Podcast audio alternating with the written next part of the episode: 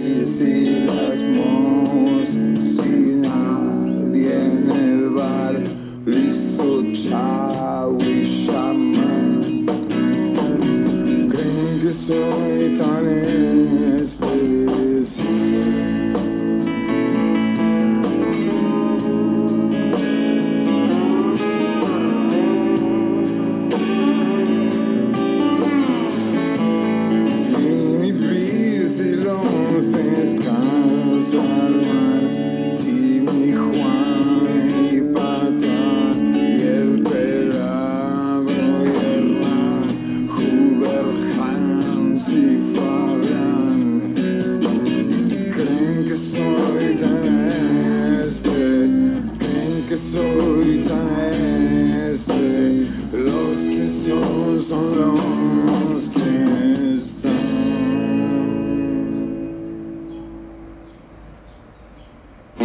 Juliana Chacón está en Punto Radio 93.1. Estaré enfermo de poesía.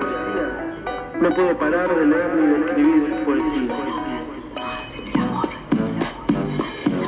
Toco tu boca, con un dedo toco el borde de tu boca. Voy dibujándola como si saliera de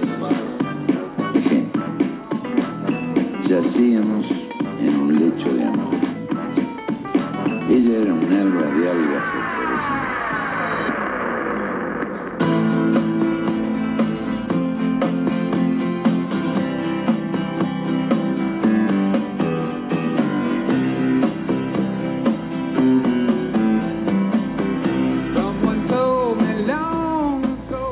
aire, 13 minutos pasan de las 11 de la mañana. Juliana Chacón, ¿cómo le va? ¿Cómo anda? ¿Qué dice? ¿Qué tal? Acá con unas ganas de viajar pone Credence, Matías, y yo tengo ganas de estar en la ruta. Eh, es música de, de viajar. de carretera. Sí, sí, sí. sí. ¿Y a dónde nos vamos?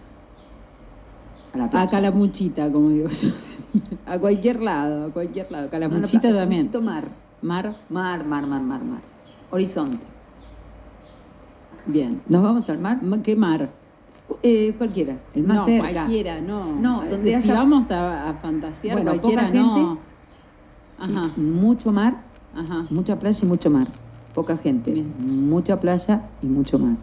Agüita calentita, fría, arena blanca, Y ventoso, eso sería ideal. ¿no? Lo que pasa es que yo le digo, eh, la estoy invitando con el auto, no la puedo invitar con, el... Y pero volvemos más. con el, ¿cómo es? Eh, el Con la tarjeta de crédito vamos cargando nafta, nafta.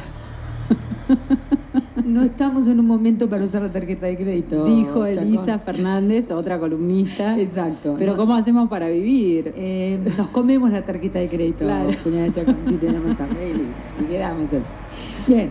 Eh, ¿A quién tenemos en el día eh, de hoy? Hoy tenemos una invitadaza, Martina Cruz, estudió guion cinematográfico en la Escuela Nacional de Experimentación y Realización Cinematográfica, publicó tres plaquetas, ahora les va a contar a los ¿Qué oyentes es? qué son las plaquetas, Camino Negro al Fondo, el, del Ruco Editor, Call Center de Rama Dorada y El Tiempo me está tatuando, Ausencia Editora. Su primer libro, Cuando se incendia una casa, salió en Elemento Disruptivo. El segundo, Un idioma que hace ruido de fósforo, en Populibros. Y Manos con- como nubes, su tercer libro fue presentado la semana pasada, salió por Santos Locos Poesía.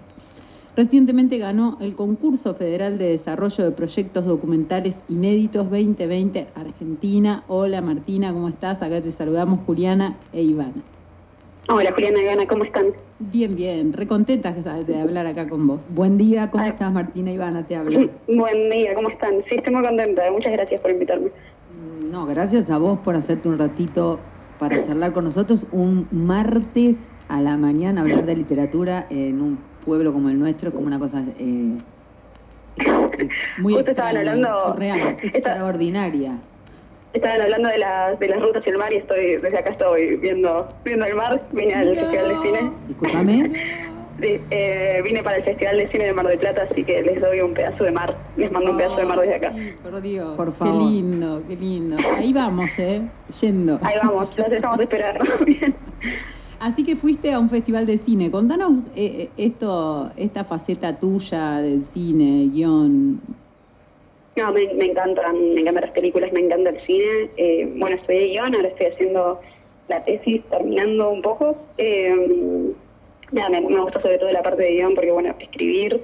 eh, pero no sé, yo siento que la poesía y el cine dialogan una bocha. O sea, las diferencias son como muy muy chiquitas, así que bueno, como que hago que convivan esos dos mundos. ¿Cómo, ¿Cuáles serían las diferencias? No, no, al contrario, para mí no, no tienen. No Como que eh, quizás sí, eh, o sea, hay algo muy atrapante del cine porque tenés el, el sonido, la imagen, hay algo medio como absorbente. Para mí la, la sala de cine debe ser el mejor lugar del, del mundo. Eh, pero nada, yo siento que un poema también te puede embotellar de esa manera leyéndolo en el colectivo, no sé. Eh, para mí los dos construyen con imágenes y, van muy a lo emocional, muy a lo sensorial, te agarran, te agarran desde el pecho. Eh, así que nada, me parecen como que dialogan un montón. Bien, esto que decís, ¿no? De lo sensorial que se nota muchísimo en, en tu poesía, lo sonoro obviamente, el ritmo de la poesía, la imagen que aparecen en tus poemas, que son súper impactantes, lo voy a decir así. La verdad que a mí me alucinó, yo te conocí por eh, una noche en Poesía Dominguera. Eh, Te escuché y dije, wow, qué fuerza que tiene tu poesía. Lo primero que publicaste fueron plaquetas. Contale a los oyentes qué son las plaquetas. Les cuento que son las, yo tampoco sabía que eran las plaquetas. ¿eh? Eh, son como libritos, digo, pueden tener la misma cantidad de poemas que un, que un libro, solo que no tienen lomo. Es una, es una boludez, eh, pero en general para el, para el mercado, para las librerías, no son libros, sino que son plaquetas por, por eso, pues son como más parecido al fanzine, más parecido a algo como más artesanal. Eh, y sacaste tres. ¿En qué año fueron? ¿Cuál fue el primero? El- ¿En qué año? Camino Negro, ¿no? Eh, Camino Negro fue el primero, está intentando pensar el año.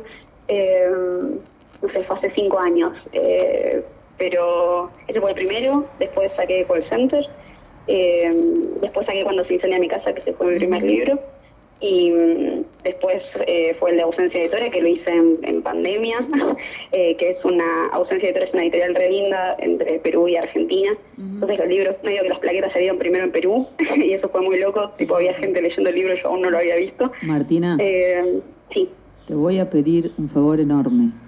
sí. Soy, parezco joven, pero soy una persona re mayor. ok, tu voz parece muy joven. Y vos, gracias. Y vos sos muy jovencita y hablas muy rápido. puedo, puedo hacer este esfuerzo. ¿Podés hacer el esfuerzo de hablar más despacio para que esta persona mayor y un montón de personas mayores que te están escuchando, que aman este espacio, puedan entenderte? Dale, sí. Bueno, eso primero, te agradezco profundamente. Y segundo, ¿sabías cómo se llama tu tercer plaqueta? Cuando mi casa Em, se incendió. Eh, no, la tercera plaqueta se llama El tiempo me está tatuando. Bien. ¿Y El primer libro cuando se incendia una casa. cuando se cuando se incendia, una- mi una casa. ca- Cuando se incendia mi casa. ¿Eso pasó? Sí. no, le pasó a mi papá. la que fue la casa de, de mi padre en su infancia. Él es de, él era de Chivilcoy.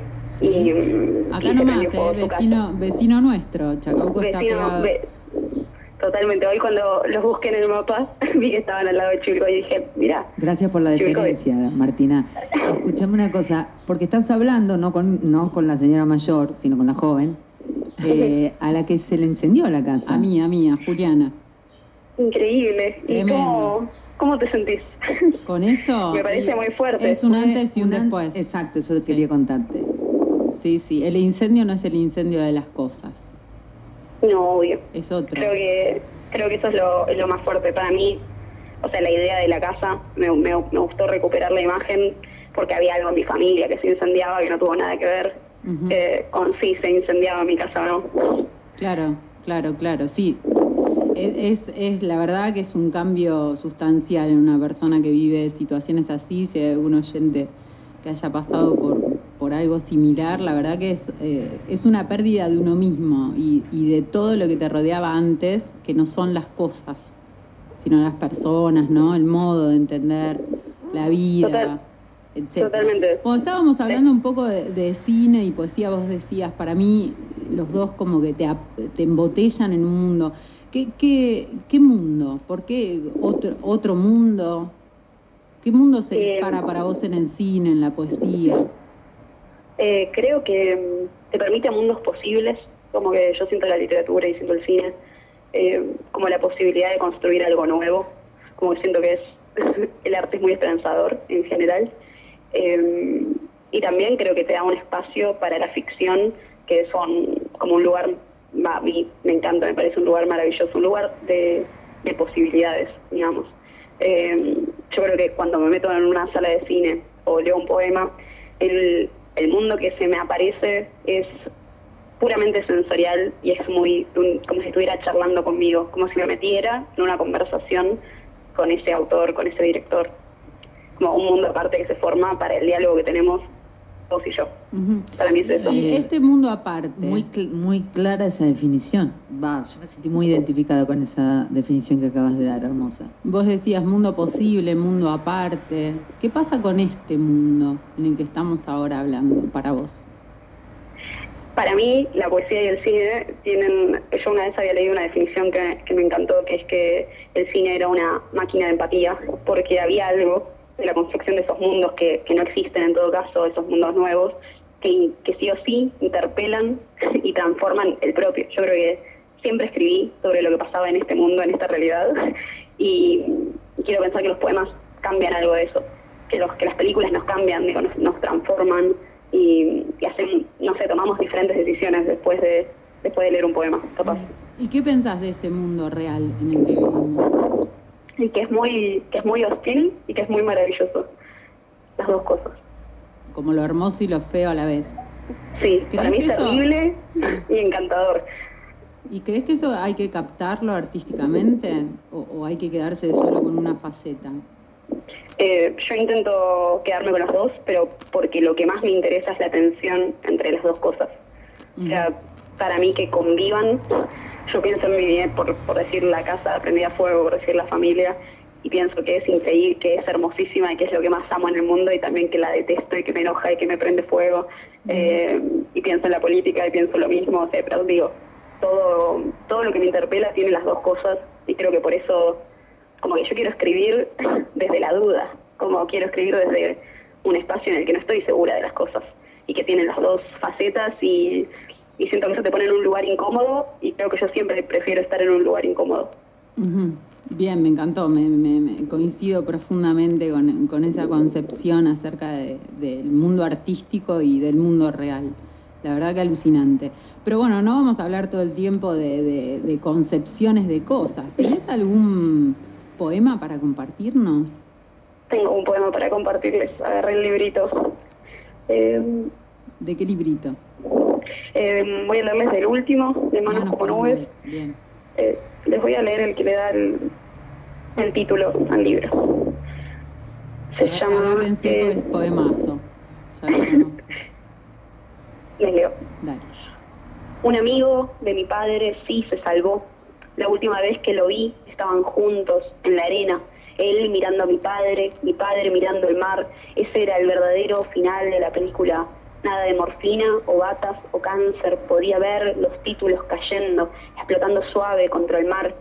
Me contó que volvió a hacer tai chi, actividad que había aprendido con mi padre, como mi hermana y yo de chicas. Pensé en las mañanas en la casa de mi infancia, la luz en la alfombra, la espada de madera y los abanicos. Mi padre decía, tenés que hacer manos como nubes.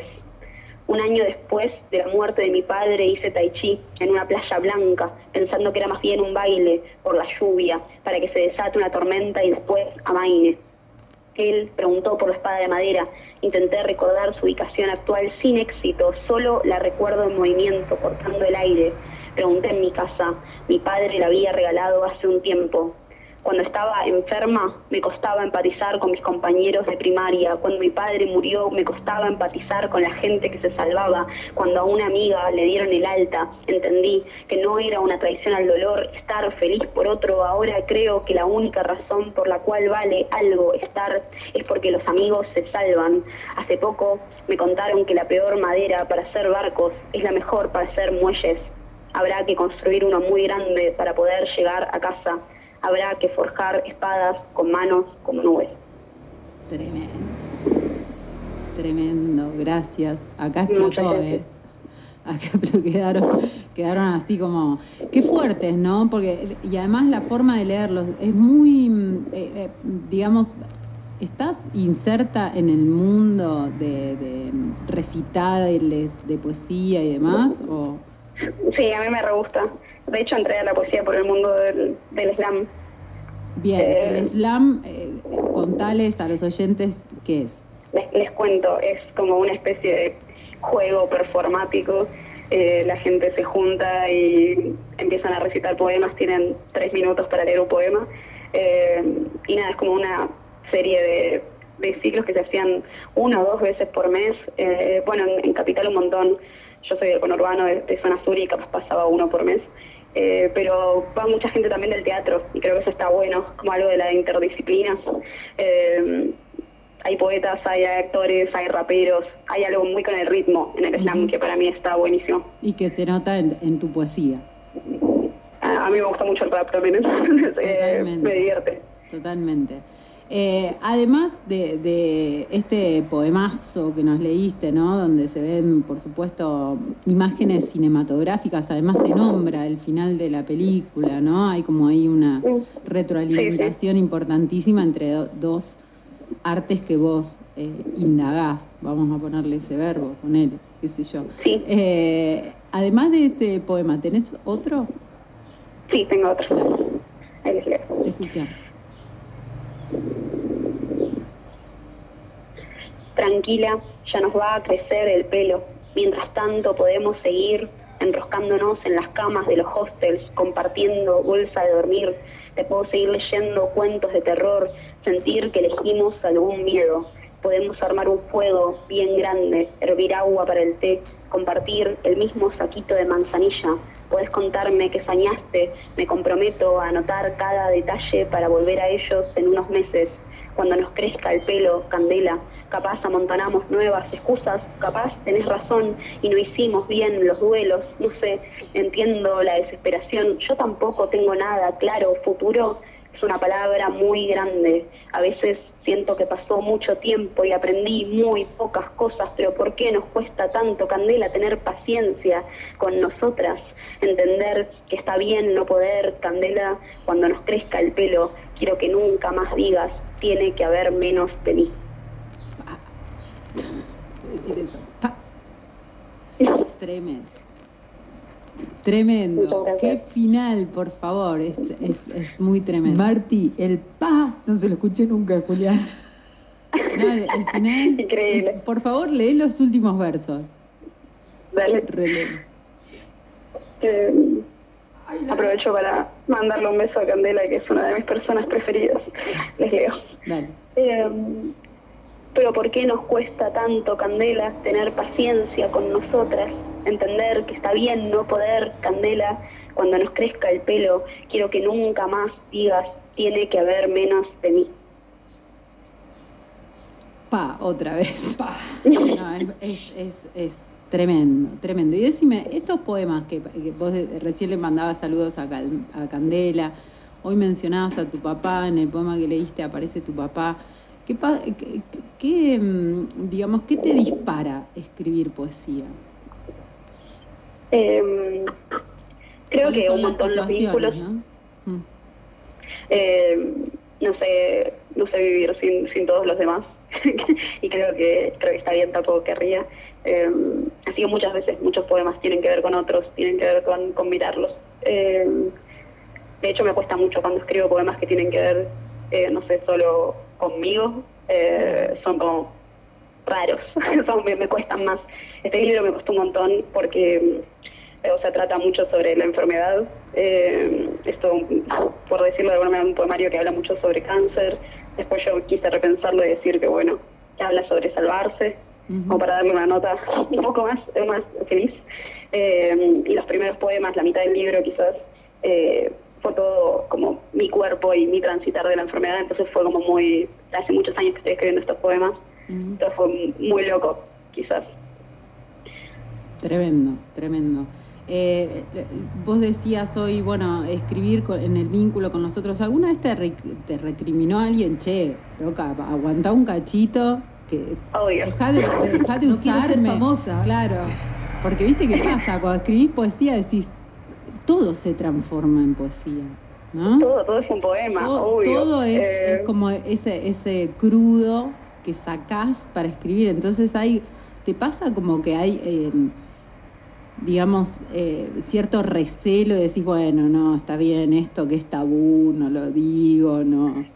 em, es como algo que- con lo que, o sea, peleo hace un montón. No sé, quería, como todo el tiempo estoy cuestionándome hasta dónde y por qué y si vale la pena. Creo que es eso. Capaz hace muy, hace muy poquito dije, bueno, eh, si lastima a la gente que quiero, ¿para qué quiero hacerlo? ¿no? Eh, yo creo que es una pregunta eh, para hacerse, ¿no? Como que hay tantas cosas más importantes que la poesía, entre ellos también la gente que queremos, o es más importante que hacer un buen poema.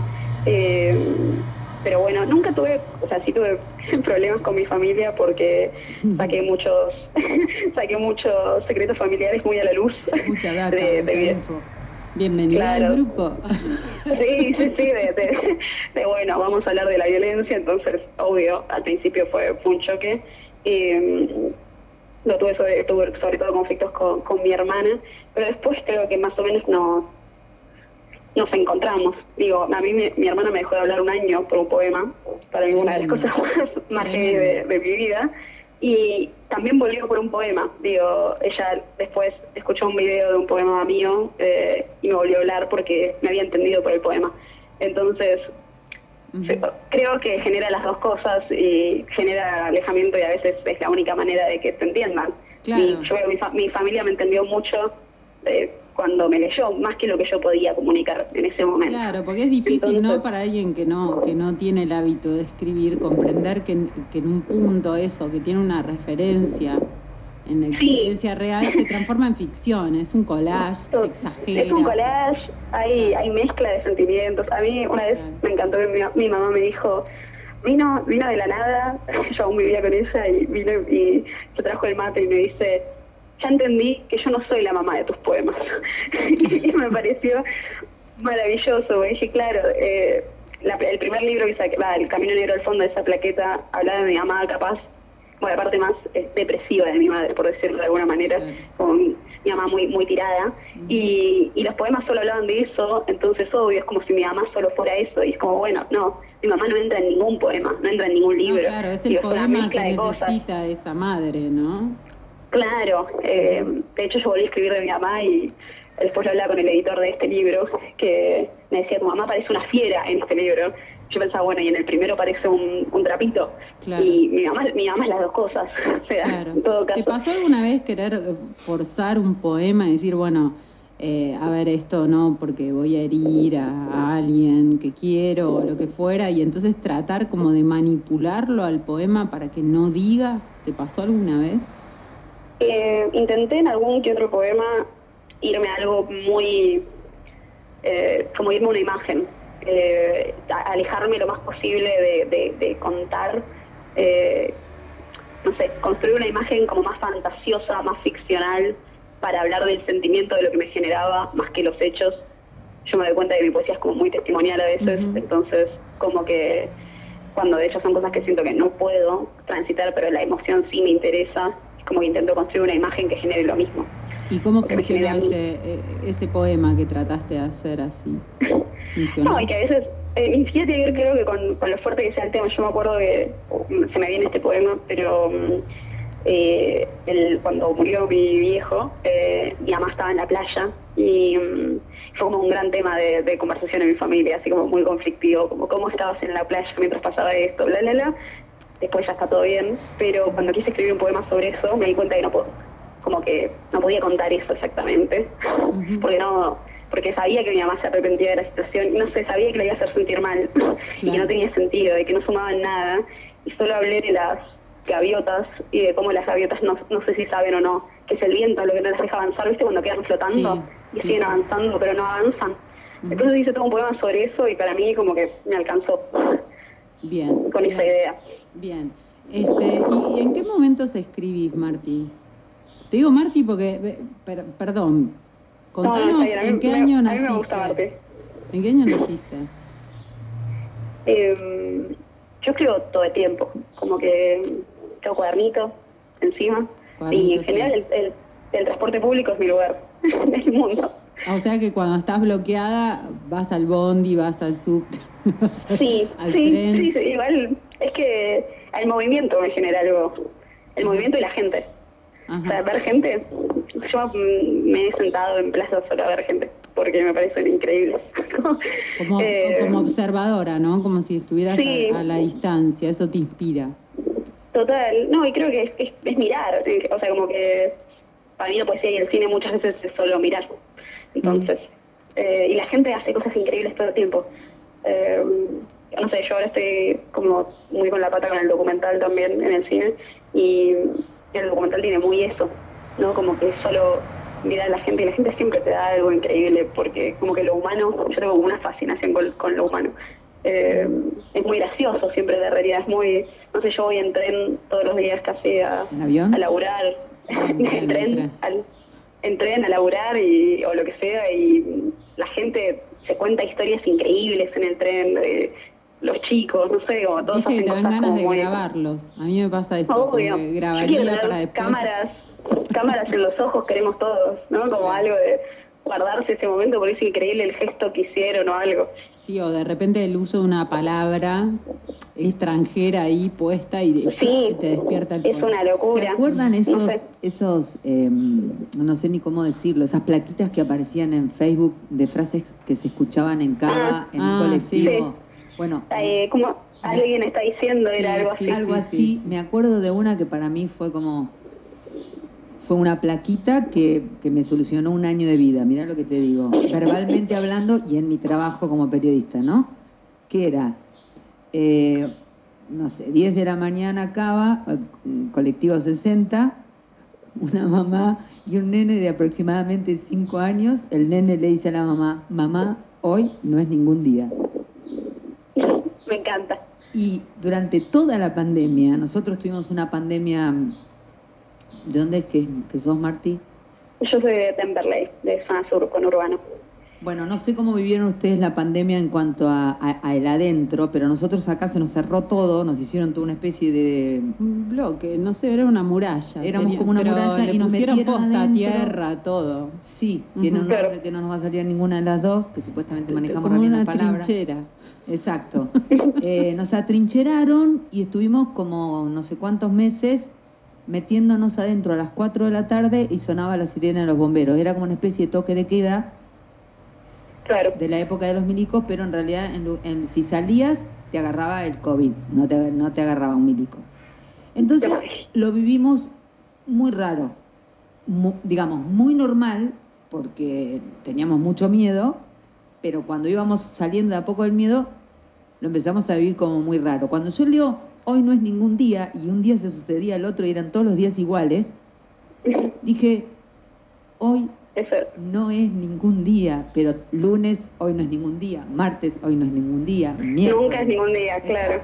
Claro. Día de la marmota. El tiempo Eh, Yo creo que ¿no? muchas veces escuchando a la gente, eh, sí, podemos armar obras de teatro directamente, películas. Total, bueno, escribir libros. en Instagram, uso Instagram para, hago capturas de pantalla de, de chats de gente y, y subo eso. tipo, esa, esa es mi, mi versión virtual y arrancó en cuarentena, arrancó en cuarentena porque me faltaba el tren, o sea, me faltaba esa misma sensación. Entonces empecé a recopilar screenshots, digamos. Buenísimo, buenísimo. Es muy bueno. Bueno, pero volvamos a la poesía. ¿Tenés otro para compartirnos? Dale, de una. Eh,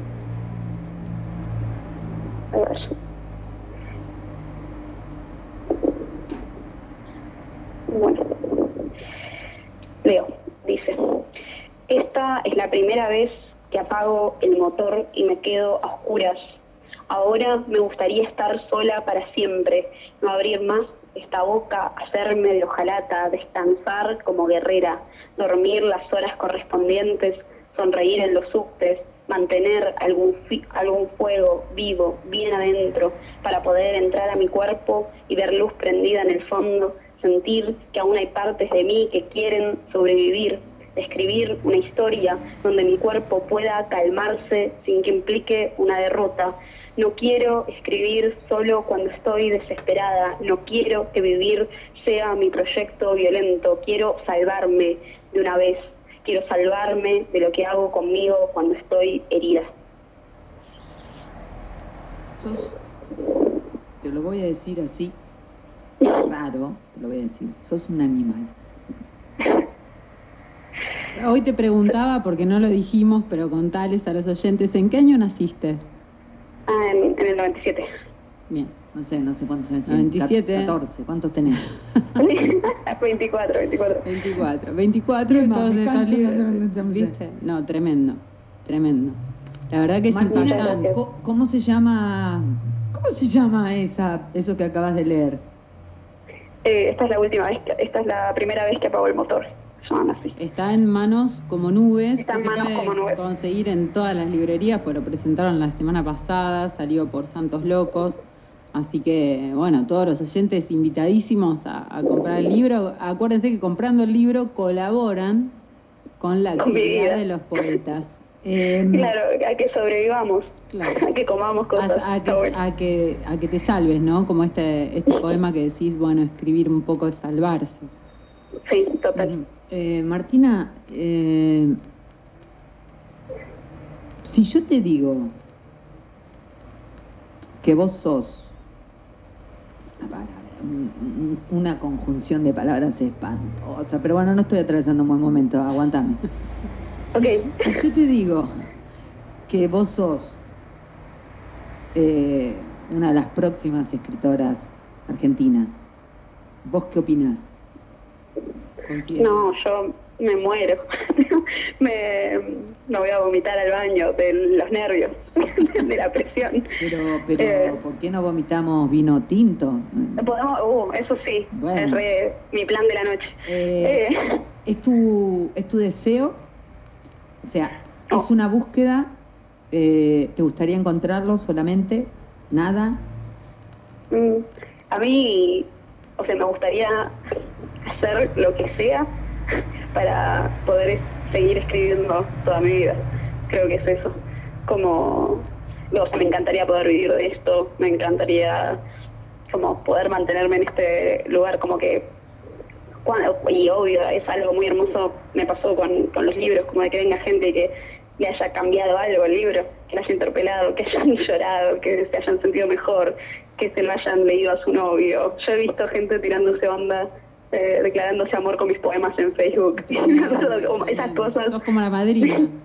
Me- me- una, una vez hablaron un- un- una pareja porque se iba a casar y todo el tiempo se leían el mismo, un mismo poema mío y me lo querían decir de que hoy se casaban. Y, y yo me largué a llorar, pero porque a veces siento que tantas veces por, por lo mal pago que está, por las cosas que pasa con ser artista en, en este mundo, eh, como que muchas veces sentís no tiene sentido y capaz tengo que abandonar todo esto y, no sé, trabajar en una oficina o algo. Y, y siento que esa- esas otras cosas, como cuando alguien se siente interpelado y viene y te dice, che, tipo, tu poema me salvó, tu poema me cambió algo, no sé, es lo que vos sentiste con ese cartelito de lo que pasaba en el colectivo en el 60, Hoy no es para mí es lo mismo.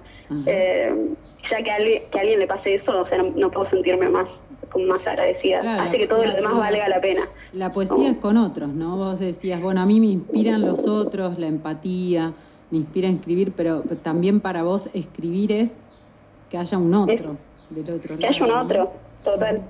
Además de lo que hago por, porque yo pienso que un montón de veces escribo, escribo, que escribo para salvarme, ¿no? Como escribo para, para mí, pero siempre se completa con, con la lectura.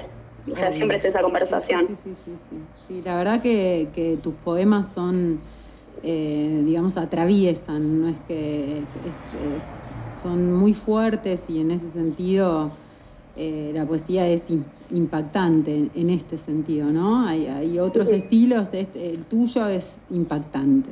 Es. Martina, te están llamando de La Plata, no, no, no puedo atender este, este, Desde La porque Plata. estamos al aire, sí, desde La Plata. Acá llega un mensajito que dice, el arte está mal pago o vivir es demasiado caro. Están las dos opciones, seguramente las dos. Yo creo Estaría que- bueno vivir con 50 pesos. Sí, yo creo que sí, yo creo que se podría. eh, es una muy buena pregunta la que hizo el oyente. Yo creo que Totalmente. sí. Eh, creo que, la- que el, el costo de vida está sobrevalorado. literal. El problema es el capitalismo, ya lo sabemos todos, chicos. El costo de vida está sobrevalorado. Esto, esto es, esto- la- me quedo con esta frase. Eh, Martina, regalanos otro poema, por favor, te lo pido. Dale. Eh, bueno, eh, este se llama Ese ir y volver. Va a ser medio un bajón también. Les pido Ya, con la frase, Dice, ya con el título, Mate, mate. ya lo entendimos. El verano en que murió mi papá yo lloraba 20 cuadras por día, ni más ni menos. Era una técnica pragmática. No podía llorar frente a mi hermana, no podía llorar con mi padre.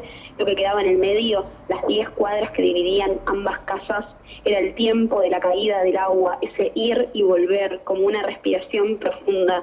Lloraba con ruido, lo hacía desconsoladamente como si tuviera muchos pulmones y nada de vergüenza, caminaba lento para arrastrar el tiempo que dure mi momento de duelo. Tenía que recargar energía para sobrevivir a ambas casas.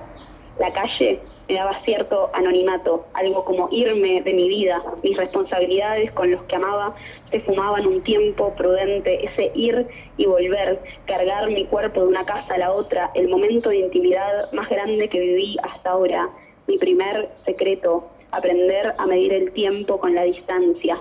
Esa intimidad se rompió un día que me encontró mi abuela con su changuito de compras mientras me acercaba a ella sin poder detener el llanto efectivo ni la caminata, como una flecha lenta que atravesaba la humedad y los mil grados a la sombra. Pensaba excusas posibles, pero cuando llegué a su encuentro, ella no me preguntó nada, no me dio la oportunidad de mentir, solo empezó una historia.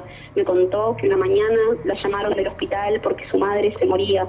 Mi abuelo intentó sacarla de la cama, pero ella estaba dura, en shock ante la situación. Intentaron sacarla por horas, pero ella clavada ahí, como un árbol, inmóvil, haciendo raíz en las sábanas. Recién al mediodía en silencio, con la lentitud de una caricia, un solo gesto, se levantó, se lavó la cara, se vistió y fue al hospital. Un médico joven le dijo que su mamá había llamado por ella toda la mañana, que había pedido por su hija hasta el final, pero que había fallecido hace unos minutos. Mi abuela me frenó en medio de las 10 cuadras para contarme que no había llegado a tiempo, que no había visto a su madre morir, ese ir y volver con las manos vacías. Le pregunté cómo había pensado, cómo se le había ocurrido que esta historia iba a lograr hacerme sentir mejor, pero ella me agarró sus manos apretando, conteniéndome, como si yo entrara en su vida, como si sobrara espacio en sus brazos, como si ella pudiera contener familias numerosas. Me miró como raspando la olla para que alcance para todos y me dijo, no estás entendiendo. Yo sé que mi mamá me perdonó. Gracias, gracias por eso. Gracias, Gracias a gracias, gracias, miles de gracias. Bueno, Martina, eh, te voy a decir algo. Eh, a mí me gustaría, cuando. ¿Cuánto era que tenía? 27, 24. 24. Cuando tengas 74 te volvemos a llamar. Dale. me parece bien. No, quiero decir, me gustaría mm, em, en breve, si Juli obviamente está de acuerdo, eh, volvernos a comunicar y volver a charlar. Obvio, cuando ¿Eh? quieran. Tremendo, tremendo. Dale, buenísimo. Muchísimas Este- gracias. Estemos en contacto porque me parece que por ahí, por, por esta forma de entender eh, la vida, por esta forma que eh, eh, hermosa y dolorosa, como contaste hoy, de entender la vida, eh, va el asunto. Así que eh, esperamos, yo por lo menos, espero tenerte cerca de la radio eh, todas las veces que podamos. Gracias, Dale, Marti. les, man- les mando un abrazo grande. Un abrazo gigante. Pasó Martina Cruz en, liter- en la columna de literatura en kilómetro cero, punto radio 93. punto uno. Eh, ¿usted cuándo piensa volver a, a Poesía Dominguera?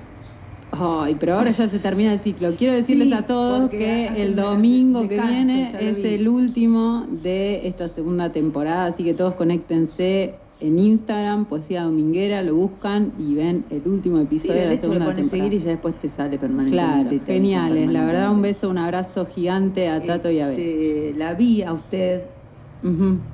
Te vi. te vi, y la vi, la escuché y mm, eh, la llenaron de elogios. Ay, vio, no sé, me apabullaron. Sí. Y yo lo conozco usted, no es muy dada a eso. Me da como, Está como- me achico. Me da vergüencita. Espere que lleguen, dice, me deben un rollo de cocina. Lloro. Estoy a moco tendido. Gracias a Martina y gracias a Juli por esta hermosa escritora. Gracias a ustedes por estar ahí escuchando. Los mensajitos son siempre bien recibidos porque, bueno, vamos viendo qué está pasando, ¿no? Y para el escritor es súper importante. Eh, pasate por la radio que tenemos, no sé si el rollo completo, pero al- alguna cosa te vamos a poder. Y si no, buscamos un auspiciante de alguna de papelera. rollo de papel. claro. Ay, Dios, podría decir tantas cosas. Oh, tremendo. En esta mañana teñida de azul. Pero no, ya lo dijo Martina con sus 27, 24. con sus 24. ¿Por qué 27? Porque no querés que sea tan joven y es así No. y mirá la cabeza que tiene, es tremendo. No, al revés. Y además, fíjate que cuando le pedí que, que hablara más despacio, una vez se lo dije. Impresionante. Ujú. Yo pensé que esa generación no registraba. No, bueno, pero después del último poema, La medida del tiempo a la distancia. Es una burla. Lo que quiero decir es que toda la belleza que tiene para decir, dicha más lenta, es más bella.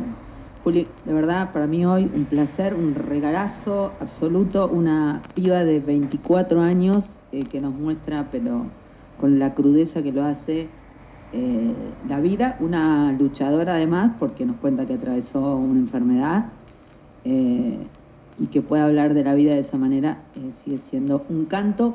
Cuando tenés, cuando arrancás una mañana con el diario de hoy de Chacabuco al grito de ganó juntos por ocho votos y se cayó una burda maniobra de fraude, un beso grande y un gracias enorme a Juliana Chacón a través de, de Martina Cruz por hacernos entender qué es la vida. Nos escuchamos mañana, pasen una tarde hermosa, depende pura y exclusivamente de nosotros.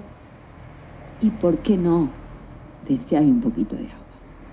Nos escuchamos el martes, Juli, gracias. Chao, Esther. Juliana Chacón está en Punto Radio 93.1.